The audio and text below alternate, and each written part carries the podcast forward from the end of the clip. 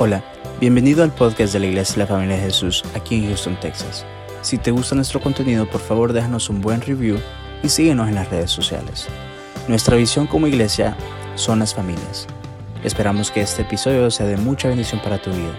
Somos tu familia. Eh, bienvenidos a la casa del Señor. Es un gusto poderlos ver. Esta vez fui yo el que me ausenté por un tiempo. Habíamos, eh, teníamos diferentes compromisos y estuvimos viajando, pero es, es un gusto poder estar en casa, poder ver uh, entre hermanos, ¿sí? Dice la palabra, hermoso es ver los hermanos eh, unidos, eh, viviendo y amorando en la casa del Señor. Vamos a inclinar nuestro rostro para orar por la palabra del Señor. Ahí donde está, incline su rostro, cierre sus ojos. Gracias, Padre. Gracias Señor porque podemos venir a tu casa, Señor. Porque podemos alabarte, Señor, darte nuestras ofrendas, Señor. Pero también escuchar tu palabra, Señor. Escuchar tu voz, escuchar lo que tú tienes para nosotros, Señor Jesús. En esta mañana, Señor, abrimos nuestro corazón, Señor. Abrimos eh, nuestro espíritu y nuestra mente para captar y, y aprender de ti, Señor. Háblanos a nuestro corazón. Que la palabra el día de hoy sea un rema en nuestro espíritu, Señor. Vive Señor, alertándonos, poniendo un shock en nuestro cuerpo para reaccionar y empezar a ver lo que tú ves, Señor Jesús. Gracias, Padre. Gracias, Señor. Bendíceme, Señor Jesús, que no sea mis ideas, mis pensamientos, sino que sea tu palabra, Señor Jesús. Padre, gracias, Señor. En tu nombre, Señor Jesús. Amén y amén. Yo les explico qué le pasaba al pastor Miguel. Fíjese que nuestros intérpretes están indispuestos.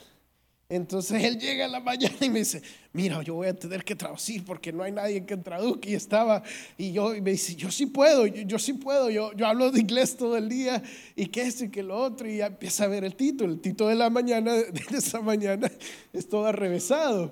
Eh, el título de la predica, lo que miramos es lo que vemos. Entonces dice, queda ¿Y eso cómo se traduce? Me dice, porque una frase medio filosófica. Entonces yo le digo, no, no, pastor, pregúntale a alguno de los adolescentes, a alguno de los jóvenes. Si yo soy joven, me dice. Yo soy de la, de la, primera, de la primera generación de GUD, me dice.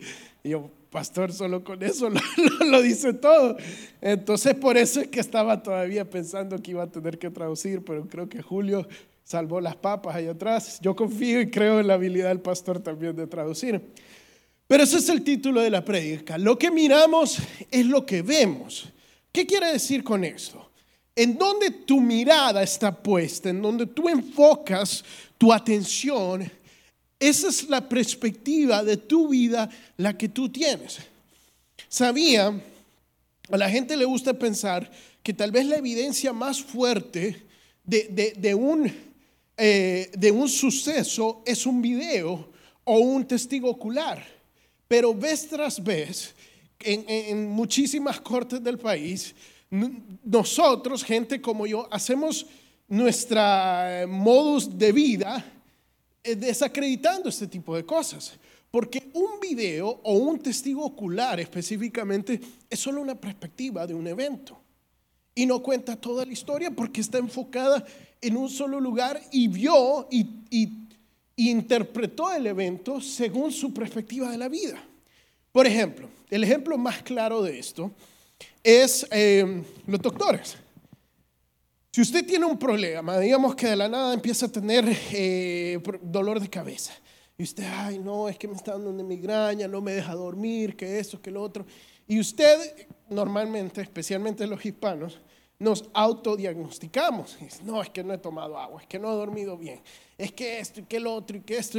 Entonces, no nos gusta ir al doctor, pero supongamos que, aprendemos de, los, gringos, por así decirlo, de los americanos, y vamos al doctor. Y si usted va a, un eh, oncólogo, él le va a decir que probablemente usted tiene cáncer. El mismo dolor de cabeza usted va a un eh, cardiólogo y le va a decir, no, eso ha de ser que mira, has comido demasiado, ya las venas se te están tapando, probablemente necesitas un bypass y en un síntoma de ese es ese tipo de dolor de cabeza que tú dices. Pero si usted va a un neurólogo, el neurólogo, el neurólogo le va a decir, mira, el nervio asiático no solo se manifiesta el dolor de la espalda, pero te puede dar también dolor de, cabeza. Igual un endocrinólogo le va a decir, no, eso es que tú tienes una sinusitis y que, que no estás durmiendo bien, tienes un sleep apnea, una apnea de sueño. Y cada doctor, según su especialidad, según como él haya sido entrenado, te va a dar un diagnóstico diferente. Por eso es que los seguros, muchas veces, eh, dependiendo del seguro, no te dejan ir a un especialista, sino que tú tienes que tener un, eh, ser referido por un doctor de práctica general. Porque el doctor de práctica general está entrenado para ver el problema de manera holística, o sea, de manera eh, que ve todo lo que, y lo analiza de todas las perspectivas. Dice, bueno, quiero ver esto, esto, lo otro. Bueno, yo creo que tienes esto y vea a, tal doctor. Y él es el que te refiere al especialista por los síntomas que diste. Porque si nosotros fuéramos el, el especialista va a ver lo que está entrenado a ver. Y así somos normalmente como seres humanos, que nosotros nos enfocamos en lo que, en lo que tenemos puesto. Es como cuando usted si tiene un problema y está viviendo y pensando en ese, problema constantemente, usted va a tener hasta sueños de eso. O mejor dicho, pesadillas. Y se va a levantar y pensando, y que esto y el dinero que me hace falta, y este proyecto, eh, esta construcción, este, este cliente, y va a pensar en eso porque es lo único en lo cual usted está enfocado. Pero mire lo que dice la palabra. Vamos a Colosenses capítulo 3 versículos del 1 al 4. Dice eh, ahí, dice, ya que han resucitado con Cristo, busquen las cosas de arriba, donde está Cristo sentado a la derecha de Dios. Concentren su atención en las cosas de arriba, no en las de la tierra. Pero ustedes han muerto y su vida está escondida con Cristo en Dios. Cuando Cristo, que es la vida de ustedes, se manifieste, entonces también ustedes serán manifestados con Él en gloria. Concentren su atención en las cosas de arriba y no en las cosas de la tierra. Mira, hay tanto que desglosar en este pasaje, en estos cuatro versículos, hay tantas verdades y, y lo vamos a hacer de esta mañana, pero en sí el enfoque que quiero que ustedes se graben en esta mañana es que el apóstol nos está diciendo, tienes que mirar a las cosas que están en el cielo, a las cosas espirituales, a las cosas eternas y no las cosas de esta tierra, porque te vas a perder si lo haces así. Lo primero que dice el, el apóstol dice, ya que han resucitado, porque han resucitado con Cristo, que busquen las cosas de arriba. Pongan su intención en las cosas de arriba. La resurrección, que es de lo que está hablando el apóstol, es, sumamente importante. Sabía que eh, la, la resurrección y la muerte van de la mano. No puede haber resurrección si no hay muerte, pero sí puede haber muerte sin resurrección. Es decir, las personas que no han resucitado, que no han, eh, tanto físicas como, como espiritualmente, que no han conocido la palabra de Dios, que no han conocido a Cristo y que no tienen al Espíritu Santo, esas personas no han resucitado. Entonces, por ende, si tomamos lo negativo del pasaje, o sea, el pasaje te está diciendo, porque has resucitado, concéntrate en las cosas del cielo. Entonces, las personas que no han resucitado, se justifica que se concentren en las cosas de la tierra, en las cosas de aquí. Es completamente normal que una persona que no conoce a Cristo y recibe un diagnóstico de cáncer, que esa persona se deprima, que esa persona se frustre, que esa persona se preocupe. Es completamente normal que una persona que pierde su trabajo, que lo despiden de su trabajo, eh, se desespere y diga, ¿cómo voy a hacer? ¿Qué voy a hacer? ¿Por qué? Porque esa persona no ha resucitado, no conoce a Cristo y se enfoca en las cosas de, de acá, de la tierra. Es completamente normal y justificable que una persona que no conoce a Cristo haga esto. Le pongo de ejemplo a, a Salomón. Salomón, a pesar de que había conocido a Dios, se vuelve igual que una persona que no conoce a Cristo. Porque sabía usted que si, eh, si nosotros nos olvidamos de Cristo, podemos convertirnos, podemos volver a vivir a ese hombre viejo y dejamos de vivir en el poder de la resurrección de Cristo. ¿Sabía cuando, cuando Dios le dice a Salomón, Salomón, pídeme cualquier cosa y yo te lo daré? Eh, hay, muchos, muchas prédicas y estudios celebrando lo que hizo Salomón, pero una vez yo escuché algo que me impactó mucho. ¿Por qué? Porque Salomón le dice, Señor, dame sabiduría. Y Salomón se hizo el hombre más sabio de la tierra. Y le hizo por Dios, Dios mismo le dice, porque me pudiste haber pedido muchísimas cosas, riquezas, oro, pero me pidiste sabiduría, por eso te voy a premiar. Y, y es argumentable que eso es algo bueno, lo que hizo Salomón, pero también es argumentable que eso es algo malo. ¿Por qué? Por lo que no pidió. Salomón pudo haber pedido, Señor, quiero conocerte, quiero verte cara a cara. Dios mismo le estaba diciendo a Salomón, pídeme cualquier cosa y yo te lo daré. Y Salomón pide sabiduría en vez de conocer al sabio. ¿Sí?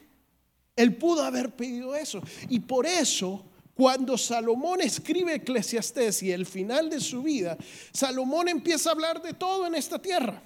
Salomón era de esos filósofos, poetas, que se había dedicado a estudiar todo y dice, yo he estudiado todo, todas las ciencias, todas las leyes, todas las construcciones, todos, todo, todo, todo, todo lo he estudiado. Y es un libro bastante científico, bastante interesante, Eclesiastés. Y la conclusión del predicador de, Salomón es todo debajo del sol es vanidad de vanidades, es vano, no sirve. Y, es completamente entendible lo que Salomón dice. ¿Por qué? Porque él estaba viendo todas las cosas de la tierra debajo del sol. Es la clave de ese, de ese libro todo lo que está debajo del sol. Dice él, lo único que tiene el hombre es trabajar, disfrutar de, su familia y morir. Porque todo lo demás es vano. Si tú quieres ir a la universidad, mejorar tu vida, trabajar, eh, plantar una iglesia, predicarle a miles, todo eso es vano.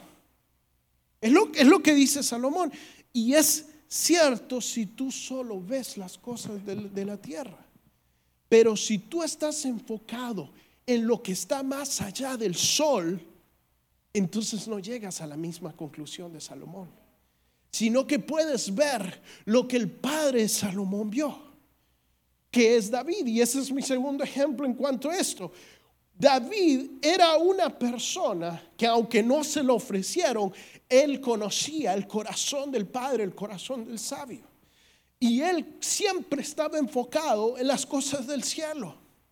Cuando David llega de metido, de colado, un joven, un adolescente, llega al campo de batalla y ve que hay un gigante amenazando, retando, desafiando al pueblo por 40 días y 40 noches saliendo al campo de batalla, un gigante enorme con, su, con su armadura grande. David, ese adolescente que no ha de haber pasado de unos 5 o 8, ve eso y dice, ¿quién es este? Y toda la gente le empieza a decir lo que están viendo. Y le dice, no, es, un gigante de los filisteos, nos quiere matar, eh, tiene a todos amenazados, no sabemos qué vamos a hacer, vamos a ser esclavos. Y David no mira a Goliat. Si David se hubiera enfocado en Goliat, allí hubiera muerto. Sino que David mira y ve a su Dios y le dice, ese gigante es grande, estoy parafaseando, pero ese gigante no es más grande que mi Dios. Por eso yo vengo a ti. Por eso yo vengo a ti, no con espada y jabalina, sino en el nombre de Jehová de los ejércitos. Y deriva, derriba a ese gigante. ¿A qué voy con esto, hermanos?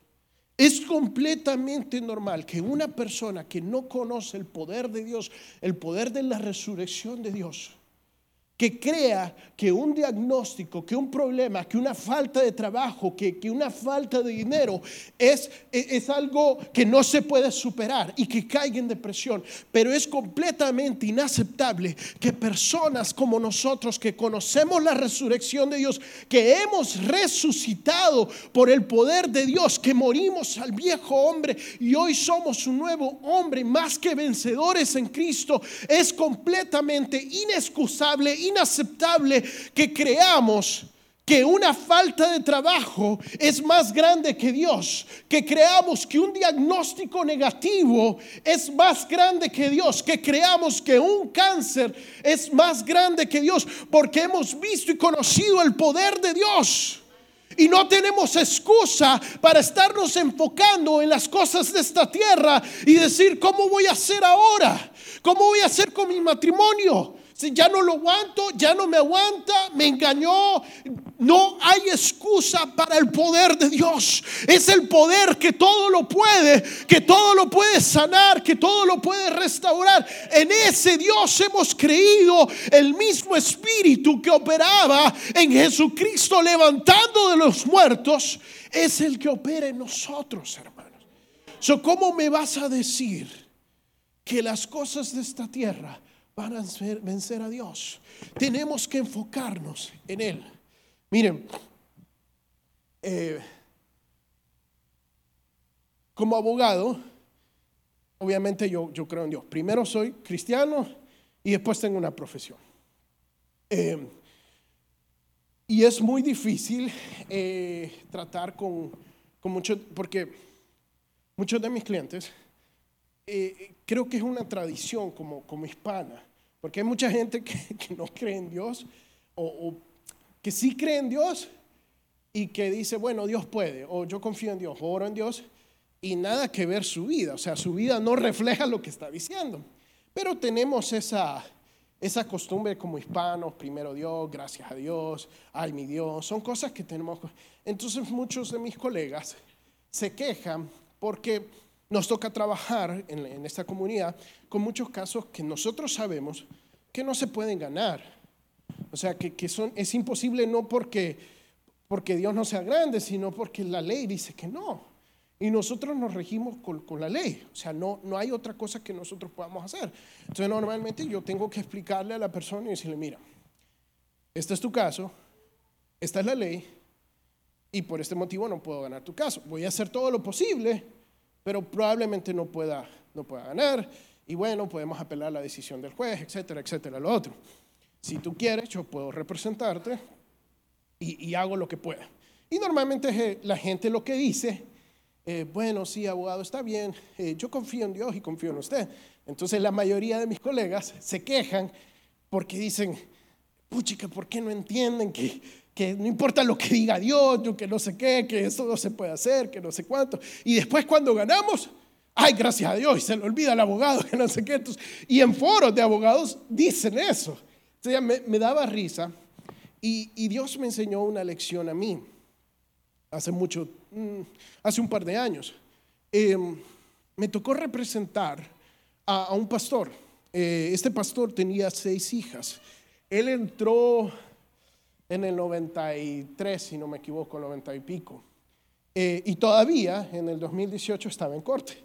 Eh, entonces, eh, una, trabajaba para una firma de abogados que tenían como 15 abogados. Siempre mandaban un abogado diferente, es normal.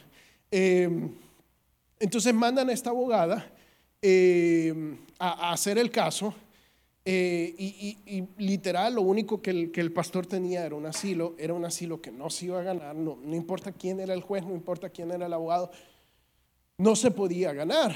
Entonces, estábamos intentando argumentar que porque el pastor tenía muchos años viviendo acá, él calificaba para un tipo de, de defensa que lo permitía quedarse acá. Pero esa ley pasó después de que él entró. Básicamente no calificaba. Entonces, eh, mi colega va a intentar argumentar que no sé qué, que no sé cuánto. Em, y, y, la juez le dice, no, no voy a aprobar el caso, pero le da a plaza le da una continuación corta de un mes más o menos, porque quería estudiar algo la juez, o, que como, o creo que en ese momento se quedaron sin tiempo. Entonces, mi jefe, el, pastor llega donde mi jefe y, se queja de mi colega, no, es que ella no hizo bien esto, lo otro, y no importa lo que ella hubiera hecho, si hubiera sido Jesucristo mismo capaz, el resultado hubiera sido igual. Y el pastor le dice, yo sé que tú tienes un abogado que, cree, que cree en Dios. Y yo quiero que tú mandes ese abogado. Y entonces mi jefe le dice, pero mire, es que no importa quién, quién, lo, quién lo, mande, que, que, va a ser lo mismo. No, no, mándalo. Entonces me llama mi jefe, el Señor está ahí, me dice, mira, quiere que lo represente, que no sé qué. Y yo le digo al Señor, mire, mucho respeto, pero es que el resultado no va a ser diferente. La juez ya dijo eso y vamos a recibirla. No, no, está bien, yo, yo entiendo, me dice, pero yo quiero que tú vayas. Y yo como que, ok. Bueno, entonces voy y solo era recibir la decisión, negándole el caso. Y no sé, la noche antes sentí, no sé si de parte de Dios, instinto, no, diría yo que sí de parte de Dios hoy en día. Y, y, y le digo al Señor, mire, lleve a sus, este, tenía seis hijas, lleve a sus seis hijas, la mayor tenía 17. Quiero que las lleve, lleve a su esposa y tenía un, bebé de como ni de un año. Quiero que las lleve a la corte. Y vamos a entrar y quiero que ellas se sienten justo detrás de usted. Se vamos al día siguiente, yo ya sabía que iba a pasar o pensaba que sabía. Y entro y entramos, eh, entra la juez, ya estaban sentados ahí atrás entra la juez, ah, el fiscal se me acerca y me dice, ¿tú sabes que, este caso solo es para decisión? Sí, sí, yo entiendo, le eh, y un fiscal súper pesado, ya, o sea, tenemos historia.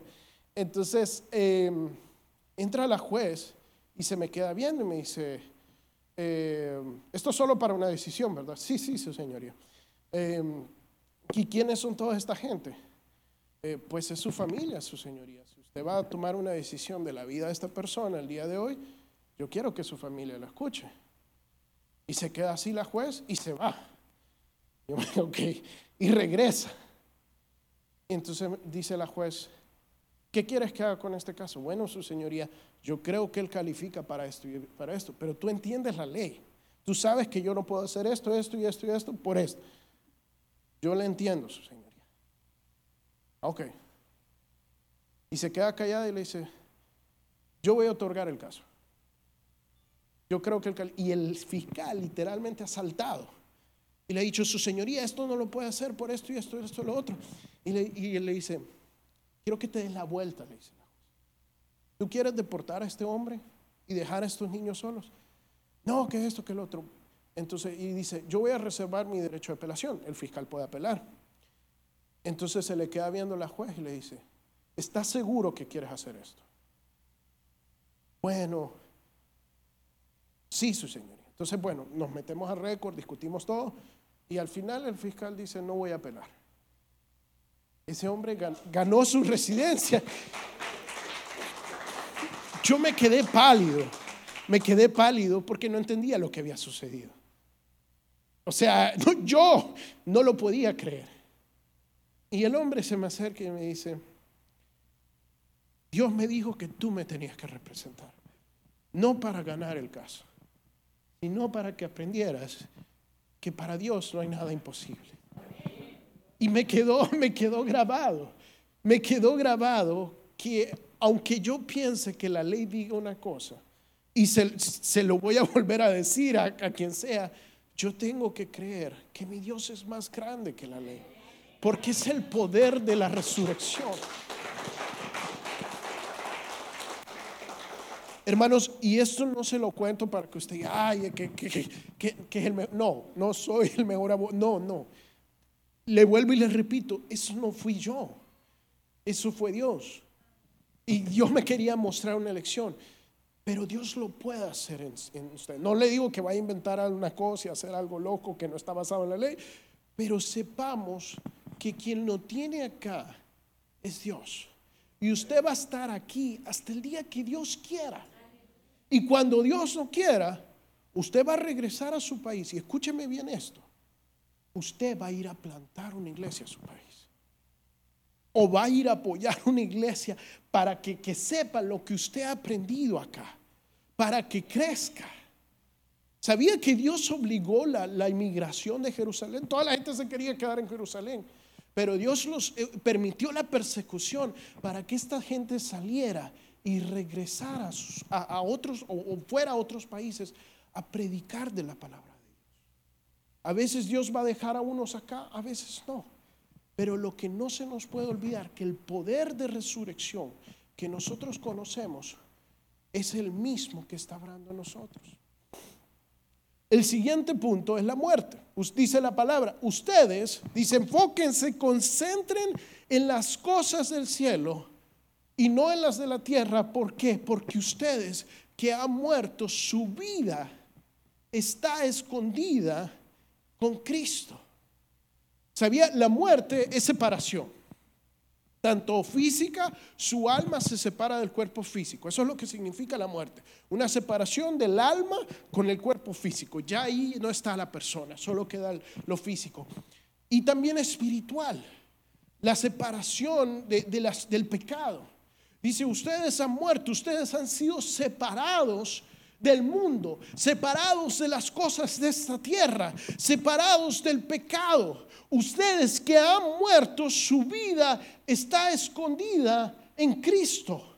Por eso enfóquense en las cosas del cielo. Porque dice la palabra, yo soy la vid y ustedes los pámpanos. Separados de mí, nada podés hacer. Si tú no estás viviendo en Cristo, tú no, tú no estás experimentando el poder de Dios. Si tú todavía estás viviendo en el mundo, todavía estás viviendo en tus, en tus pasiones pasadas, perdón, en el pecado, tú no estás viviendo en Cristo, tú no estás permaneciendo en Cristo. Y la palabra dice, tienes que estar escondido en Cristo, porque has muerto, porque no sos, no sos el mismo que eras antes. Y cuando empiezas a vivir como vivías antes, estás viviendo como un hombre muerto, como un zombie. Y Dios no te ha llamado a eso.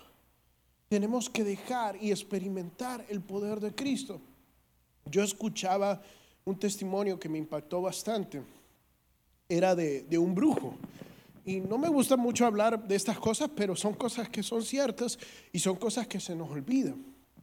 Porque se nos olvidan que lo que nosotros hablamos y predicamos acá son cosas espirituales que tienen poder. Este brujo contaba su testimonio y decía, yo, yo era uno de los brujos de más alto rango. Yo vivía en Nueva York y tenía potestad sobre la ciudad de Nueva York, sobre, eh, sobre Cuba. Yo viajaba, decía él, yo viajaba de Nueva York a Miami, de Miami a Cuba y de, Cuba a Haití. Y yo tenía potestades sobre estas, sobre estas ciudades. Pero yo era el jefe aquí en Nueva York. Y yo, lo que yo decía, aquí se hacía en, el terreno espiritual. Yo tenía demonios a mi cargo. Y yo los mandaba. A, mí me, yo invitaba a los demonios que me poseyesen, que me que tomaran posesión de mí. Yo hacía sacrificios de, animales y me tomaba la sangre para hacer pactos con estos demonios. Me, cortaba a mí y me tomaba mi propia sangre para hacer pactos con, con, Satanás, con los demonios. O sea, era uno de los magos, de los brujos más poderosos. Decía, yo lo que yo le podía hacer un mal a otra persona desde Nueva York hasta Miami, donde estuviera. Y las cosas se cumplían. Lo que yo decía se cumplía. Las personas caían enfermas y no sabían por qué, pero yo sí sabía porque yo lo había ordenado. Entonces un día cuenta él que estando poseído, eh, estando tomado por un demonio, él sale, a propósito, él se deja poseer por este demonio y sale a hacerle mal a personas en la calle. Era una práctica normal para él.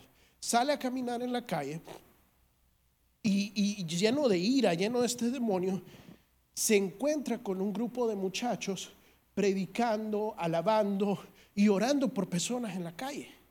Cuando él ve este escenario, él se enoja, se llena de ira, el demonio lo toma y él sale a lastimar a estos muchachos, a hacerles un daño. Entonces, cuando él se acerca al grupo de muchachos, no, no se logra, no logra tocarlos, sino que él de repente, él cuenta y ve que se formó un, círculo, como un escudo de fuego alrededor de estos muchachos.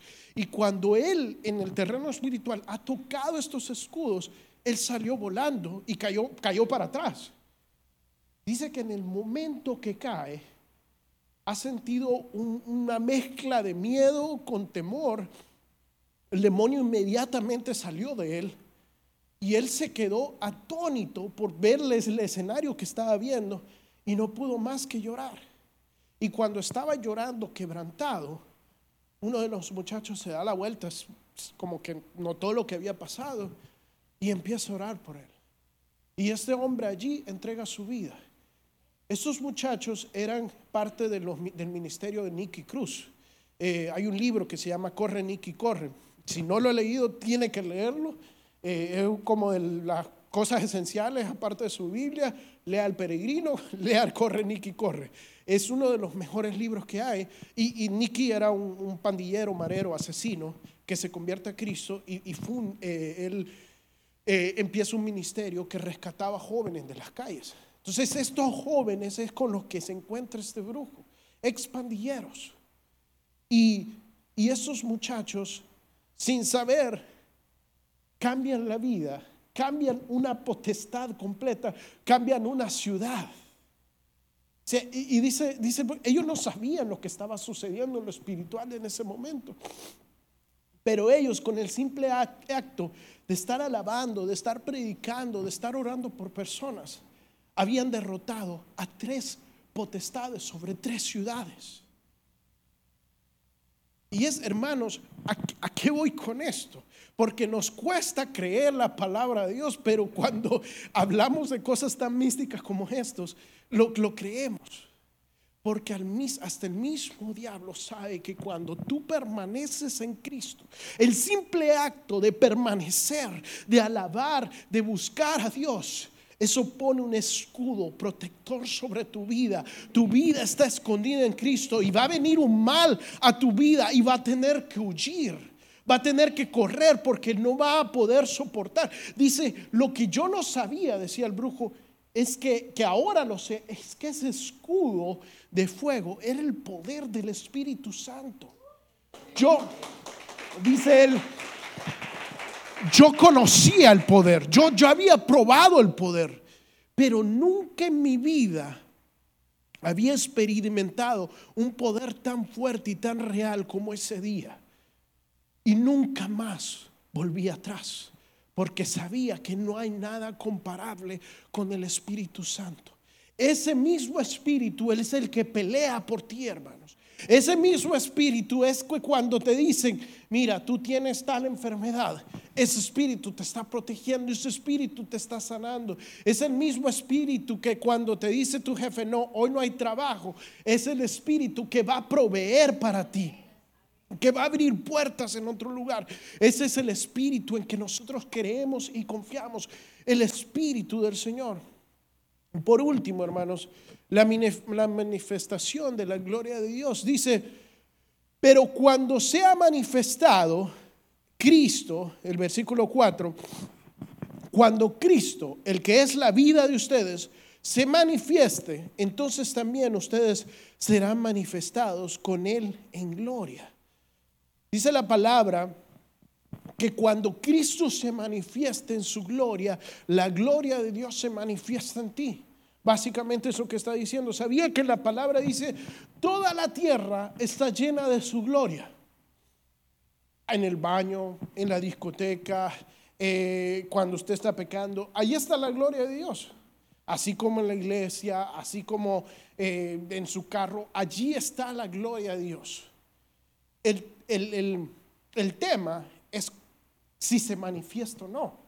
Obviamente, a veces, tal vez, no sé, la gloria de Dios se puede manifestar en el baño. No sé, nunca he experimentado eso. Si usted lo ha experimentado, no me cuente. Eh, pero definitivamente es muy raro que la gloria de Dios se vaya a manifestar en, la discoteca. Le doy este ejemplo. Jesucristo cuando estaba ante el Sanedrín, que lo estaban acusando, que lo estaban diciendo, te vamos a matar, tú eres un traidor, tú, tú eres un mentiroso, Jesucristo estaba presente con toda su gloria. Pero Jesucristo no habló ni dijo ni una sola palabra. Dijo dos, tres palabras, tal vez a lo mucho. Entonces, pero cuando Jesucristo estaba con sus discípulos, no había quien lo callara. ¿Por qué? Porque su gloria se manifestaba. ¿Por qué? Porque los discípulos querían conocerlo, querían aprender de él, tenían hambre y sed de la palabra. Es así, cuando tú no estás buscando a Dios, aunque la gloria de Dios te esté rodeando, no se va a manifestar en tu vida. Pero cuando tú buscas a Dios, cuando tú quieres conocer más de Él, cuando tú estás enfocado en las cosas de arriba, cuando tú cambias lo que te están diciendo por lo que Dios está diciendo, la gloria de Dios se manifiesta en ti, hermanos. La gloria de Dios te cubre y la gloria de Dios te da fortaleza. Hermanos, no se trata solamente de animarlos con poder, sino el desafío es exhortarnos a que busquemos la gloria de Dios a que busquemos que la gloria de Dios se manifieste en tu vida, en tu familia, en tu trabajo, por mundano que sea, por, por, por, simple que te parezca. Empieza a confiar que Dios tiene el control de cada área de tu vida, que lo que tú estás haciendo no es vanidad, no es en vano, sino que Dios tiene un propósito para eso. Y ponlo en las manos de Dios y vas a ver que tu Dios es más grande de lo que a ti te parece que estás haciendo, que tu Dios está en lo que tú estás haciendo. Si yo te voy a invitar a, que nos pongamos de pie, y los músicos si están, que, que pasen. Vamos a pedirle al Señor que, que su gloria se manifieste en este lugar, que su gloria llene este lugar. Nosotros hemos visto y hemos experimentado la gloria de Dios. Hemos visto como Dios ha sanado y ha libertado. Y ese mismo Dios que ha obrado todos esos años en nuestra iglesia, sigue obrando, sigue estando vivo, sigue moviéndose, hermanos. Si tú tienes una necesidad, si tú tienes un problema, yo te invito a que lo traigas a Él. Que en vez de enfocarte en ese problema, en esa necesidad, te enfoques en tu Dios y lo grande que Él, es y lo poderoso que Él es, porque Él puede hacer lo imposible posible.